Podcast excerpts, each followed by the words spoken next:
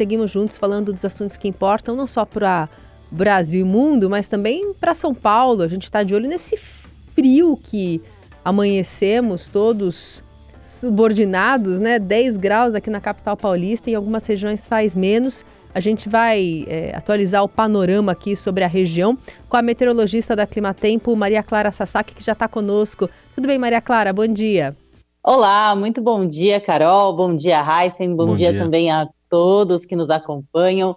E é verdade, esse friozinho só deve ganhar intensidade, viu, Carol, nas próximas horas. Vai deixar de ser um friozinho para ser um friozão, Carol. É, conto, a, a, meio ao contrário, né? A gente geralmente tem a madrugada mais fria, hoje aparentemente é, vem mais frio pela frente. A gente ainda está nas franjas desse ciclone extratropical? Estamos sim. Esse ar polar ele segue, né, o ciclone extratropical.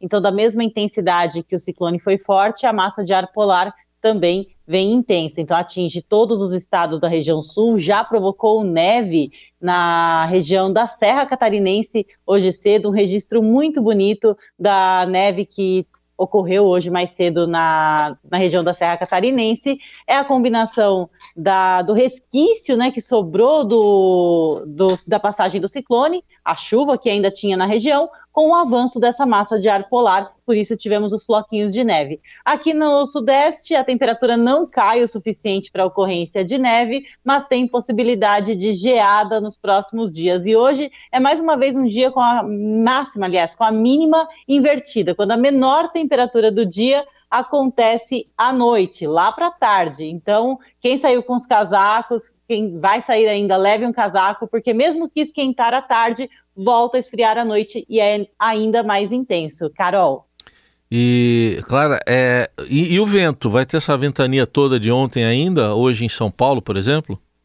Não, Heisen, o ciclone que foi o responsável pela, pela ventania, né, tanto no sul quanto no sudeste do Brasil, a área mais intensa dele está afastada no oceano. E a frente fria associada a este sistema já está praticamente na Bahia, no sul da Bahia, então deve provocar chuvas mais entre Rio de Janeiro, Espírito Santo e o litoral sul da Bahia. No entanto, o alerta para mar agitado segue entre hoje e o fim de semana, mesmo com o sistema mais afastado, podemos ter ondas que podem chegar a 4 metros na costa da região sul e também na costa do Sudeste, pegando até mesmo aqui litoral do estado de São Paulo. Mas a ventania vai diminuir bastante de intensidade agora nos, nas próximas horas, até o final do dia, já devemos ter ventos bem mais calmos entre sul e sudeste do Brasil. Heisen.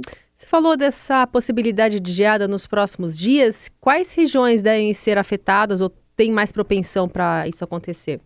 Olha, todos os estados da região sul, Carol, com possibilidade é, de geada e uma geada forte, né? Que é quando a temperatura fica bem abaixo é, de 4 graus. 4 graus é o limiar para a ocorrência de geada. Então, quando a temperatura está muito abaixo de 4 graus, a gente tem uma geada de forte intensidade. Então, os três estados da região sul é, seguem com essa possibilidade de geada forte. Algumas regiões de Mato Grosso do Sul também podem ter ge, é, geada de moderada intensidade. O interior do estado de São Paulo, região é, de Barra do Turvo, que é uma região mais fria, áreas ali do sul do estado e áreas também que fazem divisa com o sul de Minas. Podemos registrar temperaturas até abaixo de zero agora nos próximos dias na região da Serra da Mantiqueira. Então, Campos do Jordão, Monte Verde são áreas turísticas e que podem ter a ocorrência de geada com temperaturas até negativas, Carol.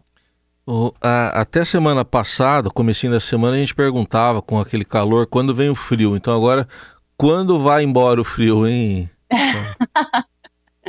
Não, Heisen, é, o frio desse inverno, as ondas de frio desse inverno, elas são de curta duração, não são ondas de frio tão é, prolongadas, elas duram alguns dias e rapidinho perdem intensidade, perdem força. Esta de agora, ela vai durar até o final de semana. No início da semana que vem já começa a, as temperaturas já começam a subir. Inclusive a geada, ela deve acontecer hoje e amanhã no máximo, no, nos pontos mais gerais, nos pontos geadas generalizadas que a gente fala geadas mais amplas. Depois a gente tem só aquelas geadas pontuais em regiões de serra são comuns na época do inverno. Mas a massa de ar polar em si, ela já vai perdendo intensidade a partir de domingo e teremos temperaturas, vamos dizer assim, amenas no início da semana que vem, Heisen. Hum.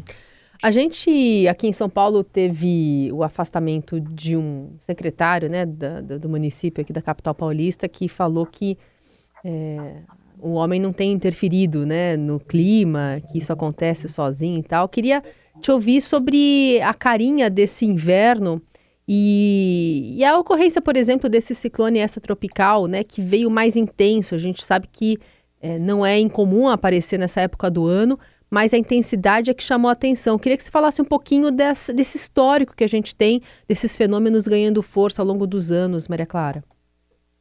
Olha, é, de fato, a, a ação do homem, ela mexe com, com o clima, isso não tem é, como contestar muito, né, Carol? A gente é, sabe que a área vegetada deixa a temperatura da superfície mais baixa, então se a gente desmata muito uma região ou impermeabiliza o solo, por consequência, a gente mexe com o clima, né? É, é um efeito da, da ação do homem na natureza. Então, é incontestável que não exista nenhuma mudança com relação às ações antropogênicas, às ações do homem. Claro, a Terra, ela passa por períodos quentes e passa por períodos frios naturalmente ao longo da sua existência. Então, a gente saiu de uma era de gelo estamos caminhando para uma era mais quente, então é natural que a gente tenha temperaturas mais elevadas agora nos próximos anos, mas a ação do homem pode é, antecipar essa, esse período de temperaturas mais elevadas. Agora, com relação ao ciclone, que tivemos um ciclone aí de forte intensidade, e isso tem ficado mais comum, as pessoas têm observado mais, Neste ano em específico, nós temos outro fator que também contribuiu para que este ciclone fosse um, fosse um, fosse um ciclone de forte intensidade. Os ciclones, eles são áreas de baixa pressão que se alimentam de calor e umidade. Elas ganham força quando temos calor e umidade disponível. Esse em específico, ele se formou no Paraguai, foi uma área de baixa pressão que se formou no Paraguai, avançou pelo continente, ganhando intensidade pelo continente, e quando chegou no oceano, encontrou mais calor e mais umidade disponível, que deu ainda mais força para este sistema. E por que, que temos mais calor e mais umidade? Temos o fenômeno El Ninho, que acabou de se formar, ele deixa a temperatura da atmosfera mais aquecida, além das águas do oceano que também estão mais quentes do que o normal. Então tem toda essa disponibilidade de calor é, para que os sistemas de baixa pressão ganhem bastante intensidade. Isso não, não é o único fenômeno que vai acontecer este ano, podemos ter outros fenômenos de intensidade semelhante até o final do ano, quando temos a previsão aí do. quando ainda temos né, previsão da ocorrência do El Ninho. Carol. Aliás, isso que eu ia te perguntar, Clara, tem, uh, uh, você já falou da possibilidade de novos ciclones, tem alguma previsibilidade em relação a isso? Ou em quanto tempo antes a gente consegue saber se vai ter e uh, a magnitude que vai ter? Então, a gente, é, os ciclones extratropicais, eles se formam o tempo todo, o ano inteiro, eles é, ganham mais intensidade no outono e no inverno, porque nessa época do ano as chuvas ficam concentradas na região sul não conseguem é, avançar para outras regiões do Brasil, então elas não dissipam energia, elas ficam com energia concentrada na, no, na parte mais ao sul, né, do hemisfério sul, e provocando muita chuva e ventanias. Por isso que eles são mais evidentes nesta época do ano, no outono e no inverno. Mas eles são comuns, eles acontecem é, em todas as estações, não tem uma estação específica para acontecer um ciclone extratropical. Agora, com relação à previsibilidade, Heisen, a gente consegue prever com uma grande antecedência. Este ciclone mesmo, na semana passada, a gente já tinha é, sinalizado essa possibilidade de um ciclone mais intenso se formando agora no, nesta semana. E só que a intensidade dele, o quão devastador, a, qual a magnitude das rajadas de vento é, ele deve atingir, a gente só consegue falar com certeza quanto mais próximo do fenômeno a gente vai ficando. Quanto mais próximo da data que esse fenômeno vai acontecer, é que a gente consegue é, dizer, ah, as rajadas vão passar de 150 km por hora. Antes disso, a gente tem uma ideia, uma noção de que vai ter um sistema de forte intensidade, Heisen.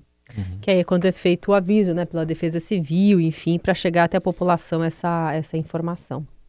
Exatamente, Carol. A, a, Defesa Civil trabalha 24 horas com meteorologistas, né? Os meteorologistas eles avaliam o tempo todo as condições meteorológicas, os avisos de, de alerta, os avisos, é, os alertas, os avisos de risco, uhum. eles são enviados com antecedência para que a população tenha tempo hábil é, de se locomover, de sair de uma área de risco, de uma área que pode ser afetada. Então a gente é, vê assim com três, quatro dias de antecedência a Defesa Civil já hum, é, emitindo alertas de, de chuva forte, a Marinha também avisando sobre o mar agitado. Mas com uhum. certeza esses meteorologistas já viram este, já viram essa indicação de fenômeno mais intenso há uma semana atrás. Sim. Muito bem, então a Maria Clara trazendo essa informação da primeira neve do inverno registrada na Serra né, de Santa Catarina nessa madrugada, lá em Bom Jardim da Serra, São Joaquim, uma região que já se é esperado isso, e essa possibilidade de geada nos próximos dias, inclusive aqui para São Paulo, para a gente ficar de olho e com a atenção voltada. Maria Clara, obrigada pela conversa, viu? Um bom dia para você. Eu que agradeço, Carol. Até uma próxima oportunidade. Bom dia e ótimo fim de semana a todos. Obrigada.